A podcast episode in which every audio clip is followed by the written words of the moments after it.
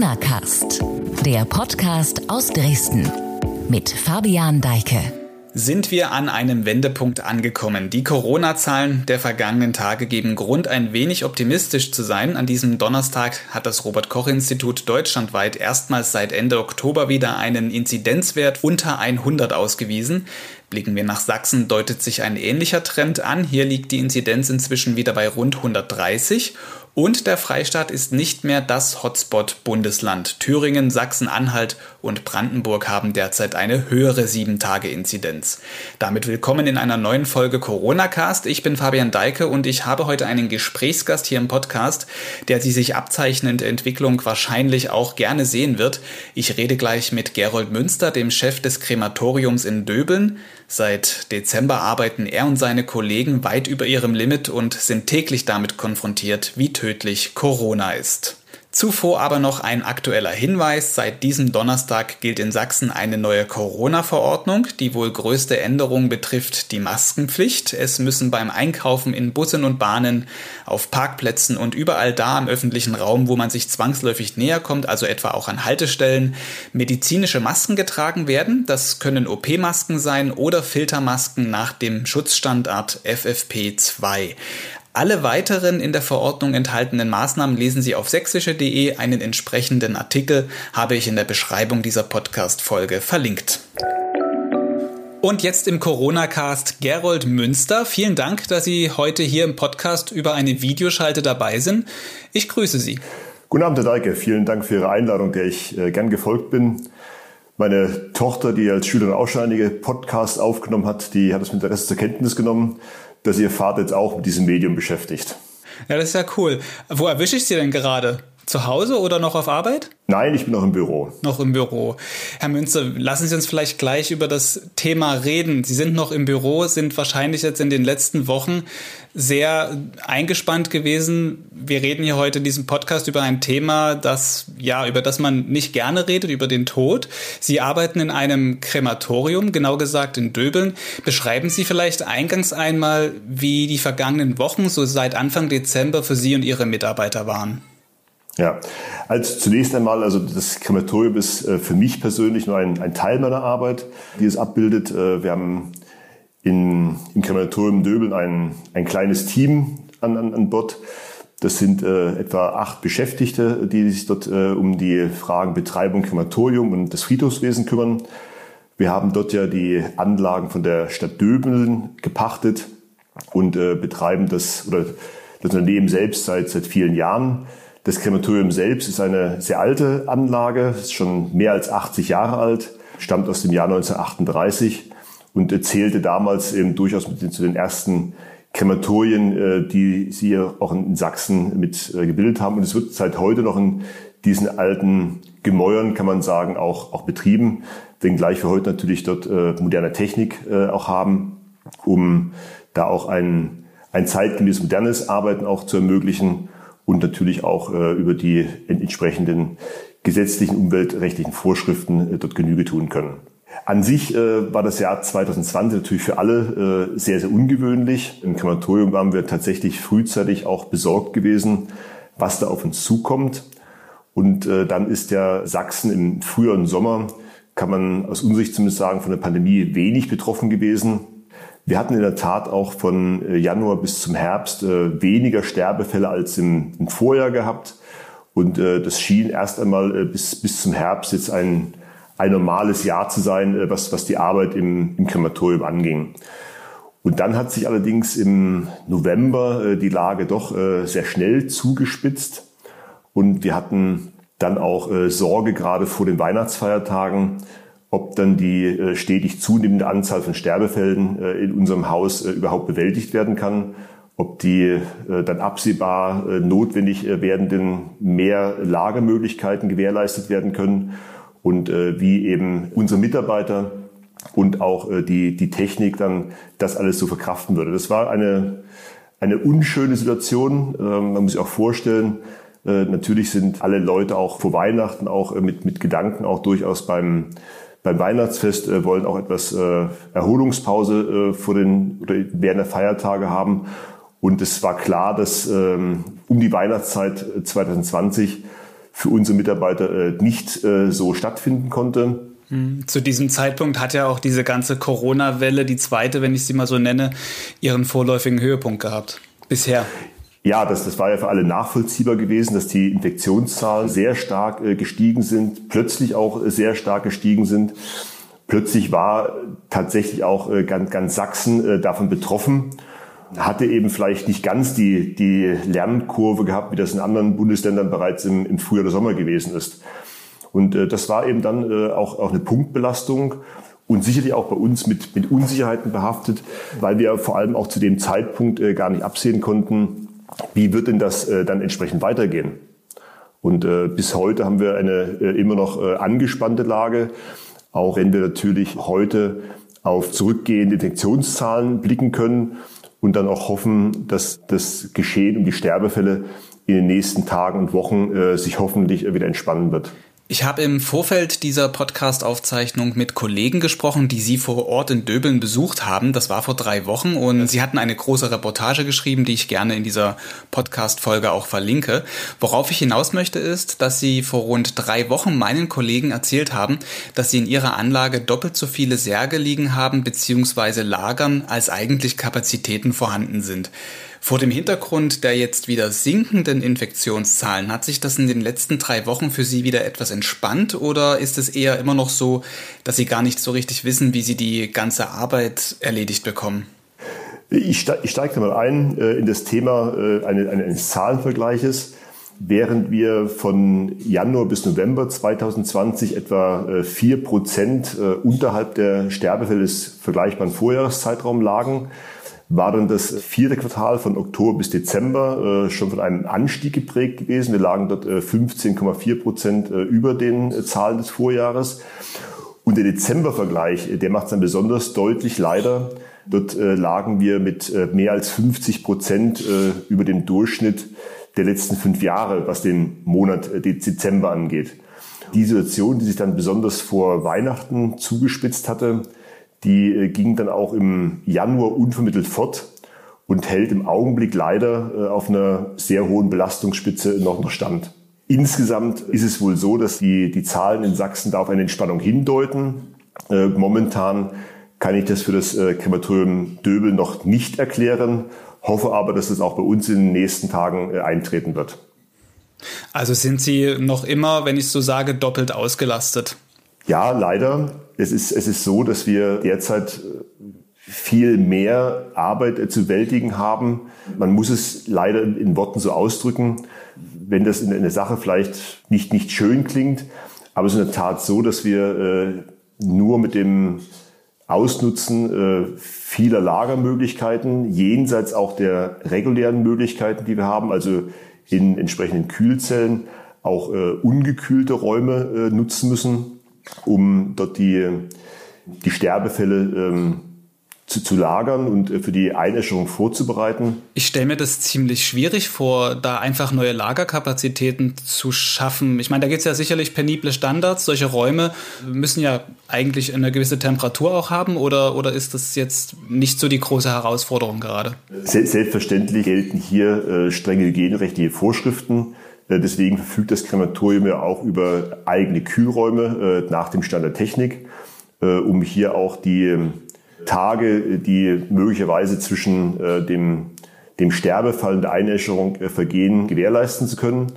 Und wir mussten aber jetzt eben auch auf technisch ungekühlte Räume zurückgreifen und unter anderem eben unsere Trauerhalle umwidmen. Dort können derzeit keine Trauerfeiern stattfinden, was auf der einen Seite durch die äh, Beschränkungen äh, in der ähm, Pandemiekrise auch nicht ohne weiteres möglich ist.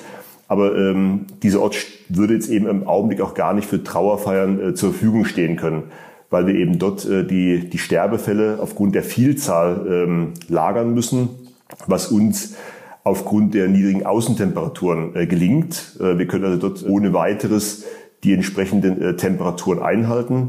Eine vergleichbare Situation im Frühjahr oder im Sommer äh, wäre dagegen undenkbar. Dann äh, hätten wir die, die Annahme äh, im Krematorium drastisch einschränken müssen und dann äh, wäre möglicherweise tatsächlich eine Art äh, auch Notstand in, in dem Fall eingetreten.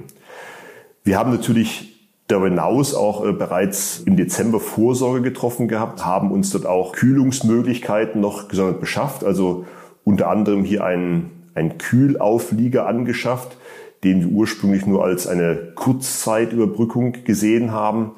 Aber der ist momentan äh, im Dauereinsatz und würde es auch ermöglichen, äh, wenn die Temperaturen ansteigen, dort auch äh, zusätzliche gekühlte Lagermöglichkeiten zur Verfügung zu haben. Also ein Kühlauflieger, das ist faktisch jetzt ein LKW, der damit auf dem Gelände steht oder ein Anhänger, wo eine Kühlung drin ist. Richtig, ist ein, ein, ein Sattelauflieger, äh, der uns hier nochmal die Möglichkeit gegeben hat, weitere Sterbefälle äh, quasi bis zur Einäscherung ähm, dort lagern zu können. Und das wäre eben auch bei ähm, höheren Außentemperaturen möglich, da wir das ähm, Gerät entsprechend technisch kühlen können. Ich habe gehört, dass auch ein Seekontainer, wie er normalerweise nur auf Handelsschiffen zu finden ist, bei Ihnen angeschafft werden soll, mit aufs Gelände gestellt werden soll. Ist das noch ein Thema?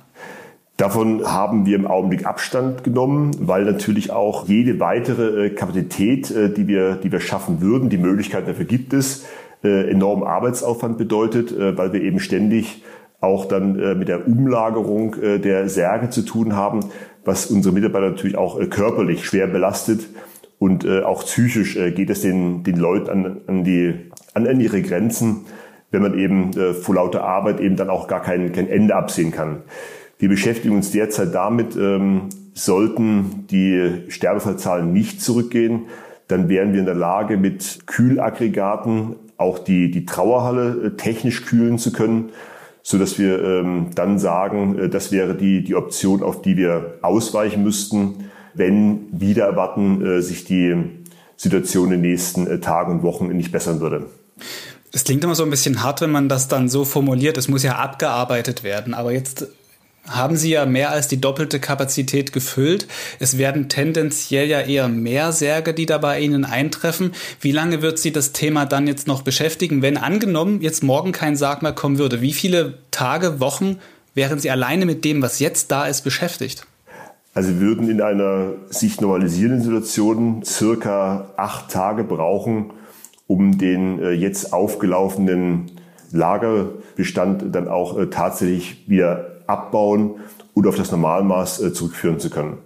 Und jetzt sagten Sie vorhin, dass die Mitarbeiter da auch an ihre Grenzen stoßen, wenn es um dieses ganze Umlagern geht, diese schwere Arbeit, die da auch getan werden muss. Wäre es da vor dem Hintergrund auch möglich, dass ein Krematorium ähm, Hilfe bekommt? Jetzt zum Beispiel in Gesundheitsämtern ist die Bundeswehr mit im Einsatz oder so. Wäre so ein Szenario auch denkbar, dass man da Hilfe anfragt oder technisches Hilfswerk zum Beispiel? Grundsätzlich ja. Es gibt auch einen entsprechenden Austausch zwischen den äh, Krematorien. Ähm, auch die, die Staatsregierung ist äh, da entsprechend auch äh, mit involviert, äh, überwacht quasi die Situation, äh, die im Augenblick äh, da ist. Es hat auch in einigen Krematorien bereits entspannende Szenarien gegeben, so dass uns eben auch Hilfe von außen zur Verfügung stehen würde. Aber auch das muss man bedenken, äh, jeden Transport, den man durchführen würde, äh, kostet natürlich auch entsprechend Arbeitseinsatz und entspricht äh, auch ganz klar nicht dem Gedanken, den wir verfolgen, nämlich, dass die Sterbefälle, die von den Bestattern im Krematorium Döbeln angedient werden, eben auch dort einzuäschern und äh, nicht unnötige Transportwege in Kauf nehmen zu müssen. Das würden wir in der Tat nur dann machen, wenn äh, wirklich eine prekäre Situation entstehen würde. Und dann wüssten wir auch, dass wir uns auf die Unterstützung anderer mit verlassen könnten und es da geholfen werden kann.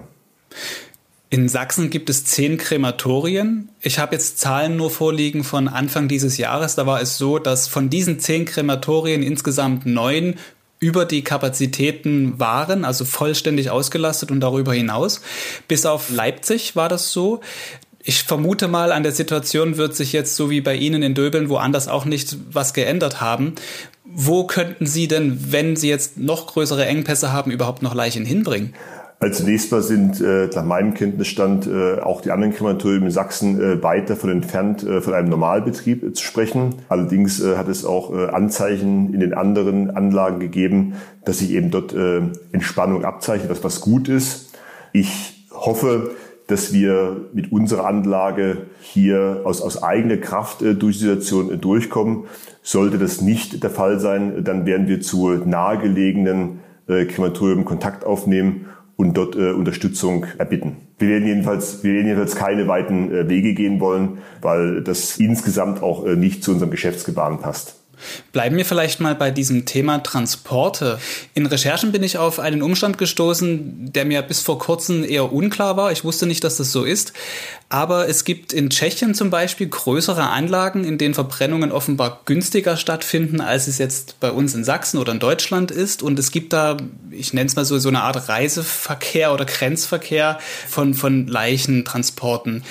Jetzt sind ja die Grenzen eher zu oder es wird ist ja eher schwer über die Grenzen zu fahren jetzt und zu reisen und auch mit Leichen im Prinzip dann die Grenzen zu übertreten. Hat das auch so ein bisschen jetzt Auswirkungen darauf, dass in Sachsen die Krematorien voller sind, weil man eben zum Beispiel nicht mehr nach Tschechien fährt? Es ist in der Tat so, äh, dass tatsächlich auch ähm, im normalen Umfeld wohl Wege äh, nach, nach Polen und Tschechien äh, genutzt werden. Ich kann das aber nicht aus äh, direkter Erfahrung bestätigen. Aber das ist das, was im, in Branchenkreisen auch besprochen und diskutiert wird. Wir für das Krematorium Döbeln wissen, dass wir eine sehr langjährige Partnerschaft mit den regionalen Bestattern haben, äh, die eben gerade das Krematorium Döbeln anfahren. Da sind mir aus dem Kreis äh, keine Fälle bekannt, äh, dass man hier eben auch jenseits der Grenze gelegene Krematorium anfahren würde, wenngleich das eine grundsätzlich zulässige, ein zulässiger Weg äh, für die Einäscherung äh, wäre. Für das Krematorium Döbeln äh, können wir sagen, dass wir ganz klar nicht deswegen belastet sind, weil andere Wege versperrt wären, sondern es sind tatsächlich die regional erhöhten Sterbefälle, die derzeit in, in, in Döbeln in unserem Haus auch zu, zu einer angespannten Situation geführt haben. Wo kommen denn üblicherweise Ihre Toten her? Also die, die Bestatter, äh, die quasi unsere äh, Geschäftspartner, unsere, unsere Kundschaft sind, äh, kommen aus einem regionalen Umkreis von vielleicht 50 Kilometer um Döbeln. Das sind jetzt alles in allem doch relativ kurze Wege, die da beschritten werden. Das ist, wie gesagt, auch eine, eine, eine langjährige Beziehung zu den Bestattern, ähm, wo wir sagen können, da haben sich die entsprechenden Abläufe und auch die, die Arbeitsbasis sehr gut gefestigt. Also bei uns in, in, in Döbeln äh, nehmen wir jedenfalls keine äh, Sterbefälle aus äh, weiter in, entfernt liegenden Gegenden oder Regionen oder Städten an. Zu dem erweiterten Umgebungskreis gehört ja auch gerade noch so vielleicht Peripherie Dresden. Ich hatte gelesen, dass es da auch in Dresden in der Weihnachtszeit vor allem oder kurz vor Weihnachten Probleme in einem Krematorium gab. Da ist eine Anlage ausgefallen und da sind Sie eingesprungen. Wie hat sich das eigentlich jetzt äh, dann am Ende niedergeschlagen und dargestellt für Sie? Wir hatten anfänglich in der Tat äh, einige kleine Unterstützungen äh, dort äh, leisten können aber dann aufgrund der äh, gestiegenen Fälle bei uns selbst im Haus äh, das auch nicht weiter ähm, anbieten können. Also wir mussten dann davon Abstand nehmen, als äh, schlichtweg bei uns auch absehbar gewesen ist, dass wir an, an Grenzen kommen, die, die uns selbst halt äh, sehr fordern. Ja, es ist ja auch viel in den letzten Wochen über Bestatter in TV-Beiträgen oder in Zeitungen geschrieben worden. Also man hatte einiges äh, schon gehört und unter anderem eben auch, dass jetzt Bestatter in mehreren Schichten arbeiten müssen, also Mitarbeiter in Krematorien. Bei Ihnen ist das ja auch so. Was macht das eigentlich mit den, mit den Mitarbeitern, wenn Sie, ich meine, mit dem Tod sind Sie ja immer konfrontiert in Ihrer Arbeit, aber mit diesem massenhaften Tod, wie, wie fühlt sich das für die an? Meine, meine Mitarbeiter und äh, das was von Ihnen geleistet wird und jetzt in der jetzigen Zeit, das verdient wirklich meinen allerhöchsten Respekt. Das äh, gesamte Team hat sich dieser, dieser Aufgabe gestellt und da gibt es kein, kein Murren oder Zögern. Da werden äh, Überstunden äh, gemacht, da werden äh, entsprechend Sonderschichten eingelegt. Da wird an, an Wochenenden, auch an Feiertagen mit, mitgearbeitet. Es hat sich keiner anmerken lassen, äh, dass jetzt da eine außergewöhnliche Arbeitsbelastung vorhanden ist. Aber was eben äh, deutlich zu spüren ist, die Leute gehen, gehen ihre Grenzen. Und das hat etwas damit zu tun, dass natürlich auch äh, dort Sorgen auftreten, wie, wie kann das Mensch und Technik alles schaffen. Auch der, der einfache Gedanke, der, der vielleicht jeden Mensch bei seiner Arbeit bewegt, wenn man das, das Gefühl hat, äh, dass äh, man am Ende eines langen Arbeitstages ähm, dann, dann trotzdem äh, vor einer Herausforderung steht, weil man sieht, es ist nicht weniger, sondern mehr geworden, Äh, das äh, belastet auch die Mitarbeiter und das, das, das zehrt an den Nerven. Hm, es ist schon so, dass dann an manchen Tagen abends mehr Särge dastehen als am Morgen, obwohl man den ganzen Tag gearbeitet hat. Das haben wir in der Tat leider erleben müssen, ja. Es gibt Fotos aus der Anlage bei Ihnen, da sind auf Särgen mit Kreide geschrieben Wörter wie Covid-19 oder es kleben Aufkleber drauf mit der Aufschrift infektiöse Leiche. Das sind ja auch Gefahren, die in den Särgen drin sind für Ihre Mitarbeiter. Müssen die da jetzt besondere Schutzkleidung tragen oder haben Sie auch Ängste davor jetzt, mit diesen Leichen zu arbeiten?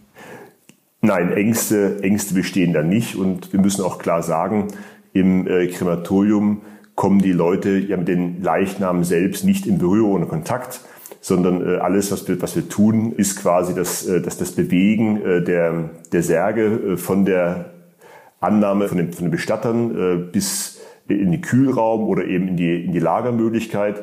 Wir müssen die zweite Leichenschau begleiten, die vorgeschrieben ist äh, vor der Einäscherung. Die aber nimmt ein Gerichtsmediziner vor, da ist also unser Mitarbeiter nicht direkt involviert sondern ähm, hat eben dort sozusagen nur eine, Hilfestellung äh, mit, mit zu leisten, so dass wir natürlich auf der einen Seite Schutzmaßnahmen haben. Da gelten über das ganze Jahr auch im normalen Bereich besondere Hygienevorschriften, dass wir aber jetzt zusätzliche Risiken, die die Leute jetzt bewegen, ähm, im Krematorium hätten, äh, das ist nicht der Fall. Aber da sind die Leute eben auch geschult im Umgang. Äh, sie wissen was, was sie tun und äh, sind mit den äh, Vorsichtsmaßnahmen, die äh, ohnehin besteht, auf die wir doch mal auch dann gesondert hingewiesen haben, gut unterwiesen, äh, können mit dem Ding umgehen, so dass wir klar keine äh, besondere Sorge haben. Wir führen auch äh, keine Statistik, äh, wie viel Corona-Sterbefälle bei uns eingehen, aber es ist, es ist sichtbar, dass wir natürlich äh, in diesen Tagen seit November vermehrt solche Fälle haben, äh, wenngleich wir sie nicht zählen weil es für die Arbeit selbst äh, keinen Unterschied macht. Wir behandeln äh, jetzt die, äh, die mit äh, Corona gekennzeichneten Särge auch nicht anders, als es bei anderen Sterbefällen aufgrund von Infektionskrankheiten der Fall gewesen wäre. Ähm, da gilt die, dieselbe Regel auch für, für diesen Fall. Also es ist auch jetzt nicht so, dass Sie die Corona-Särge eher abarbeiten als andere zum Beispiel. Nein, es, es gibt ja zum, zum einen Vorschriften, äh, wie lange äh, oder wie viel Zeit überhaupt äh, vergehen darf äh, zwischen dem Sterbefall und der Einäscherung. Das kann derzeit aufgrund der Vielzahl nicht eingehalten werden. Und insgesamt müssen die, die Fälle tatsächlich äh, in der äh, Reihenfolge auch äh, eingeäschert werden, wie sie bei uns eintreffen. Rein formal läuft dann die Einäscherung von Corona-Toten ja dann nicht unbedingt anders ab als jetzt von normalen, ich sag mal normalen Toten. Das, das ist so. Ähm, für, für die Einäscherung äh, der, der Sterbefälle äh, gibt, gibt es klare Vorschriften. Ich hatte es ja bereits erwähnt gehabt. Unter anderem die zweite Leichenschau ist, ist durchzuführen. Und ähm, wir müssen halt auf die entsprechenden hygienerechtlichen äh, Vorschriften achten. Aber ähm, der, der Umgang äh, quasi mit dem, mit dem Sarg eines ähm, an oder äh, durch Corona verstorbenen äh, Menschen äh, ist, ist nicht anders äh, als im übrigen Bereich. Das ist so, ja.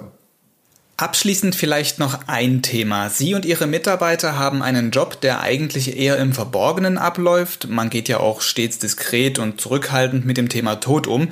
Wünschen Sie sich, dass das bald wieder so ist und Sie in Anführungsstrichen Ihre Ruhe haben? Oder sehen Sie es vielleicht auch ja, ein, ein, ein Stück positiv trotz der ganzen Begleitumstände, dass man mal über Ihre doch menschlich sehr schwierige Aufgabe spricht? Nein, äh, von, von positiv betrachten kann ja keine Rede sein. Unsere Mitarbeiter sind sich bewusst, dass sie einen, einen wichtigen Dienst innerhalb der Gesellschaft äh, tun, der ja auch davon geprägt ist, dass äh, die, die Leute im normalen Alltag aus gutem Recht vielleicht auch einen, einen großen Bogen äh, um die Anlage, um das Thema auch machen. Ähm, damit können unsere Leute umgehen. Äh, wir haben ja auch ähm, im Friedhofswesen auch immer wieder auch mit, mit, mit Leuten zu tun, die eben in Angelegenheit der Sterbefälle zu uns kommen, die in Rat suchen, die sich äh, beraten lassen, was dann die entsprechenden Grabstellen angeht.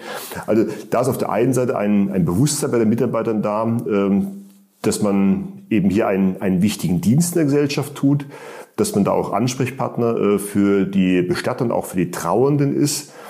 Und äh, nein, unsere Mitarbeiter wollen ganz und gar nicht in der Öffentlichkeit stehen. Sie wollen am Ende äh, ihren, ihre Arbeit tun, ich sag mal im, im Stillen auch äh, die, die Anerkennung dafür haben, aber dass sie sich in der Öffentlichkeit sehen, das ist ihnen wirklich eher, man kann vielleicht sagen, unangenehm, weil sie auch nicht äh, darin sehen, jetzt äh, herausgehoben sein zu müssen.